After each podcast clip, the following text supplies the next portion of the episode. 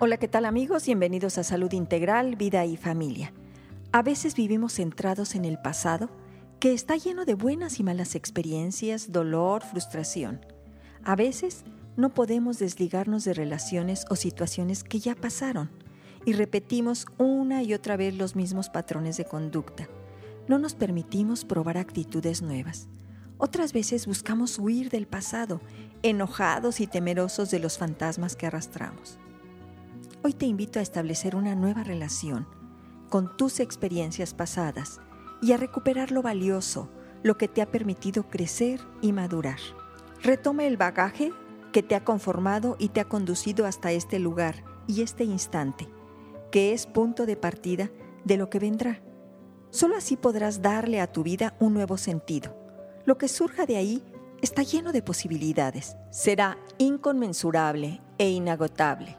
Hay que aprender cuando una etapa llega a su fin y cerrar la puerta, el ciclo, el círculo. No importa cómo le digas, lo importante es que dejes en el pasado todo aquello que ya pasó para que vivas el presente.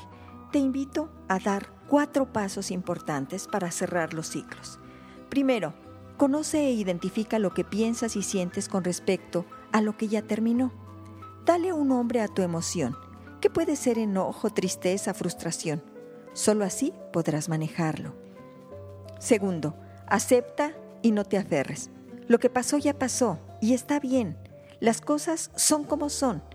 Te invito a cambiar ese por qué que solo atora en ese pasado al para qué. El para qué te abre un abanico de posibilidades para continuar avanzando, porque vas a ver aprendizaje, vas a ver la experiencia que te dejó. Y por supuesto, te va a permitir aprender y crecer. Tercero, agradece todo lo que aportó esa relación, ese trabajo, esa experiencia. Lo que pasó ya pasó y está bien. Las cosas son como son. Hoy te invito a cambiar ese por qué a para qué. El por qué solo te atora en el pasado.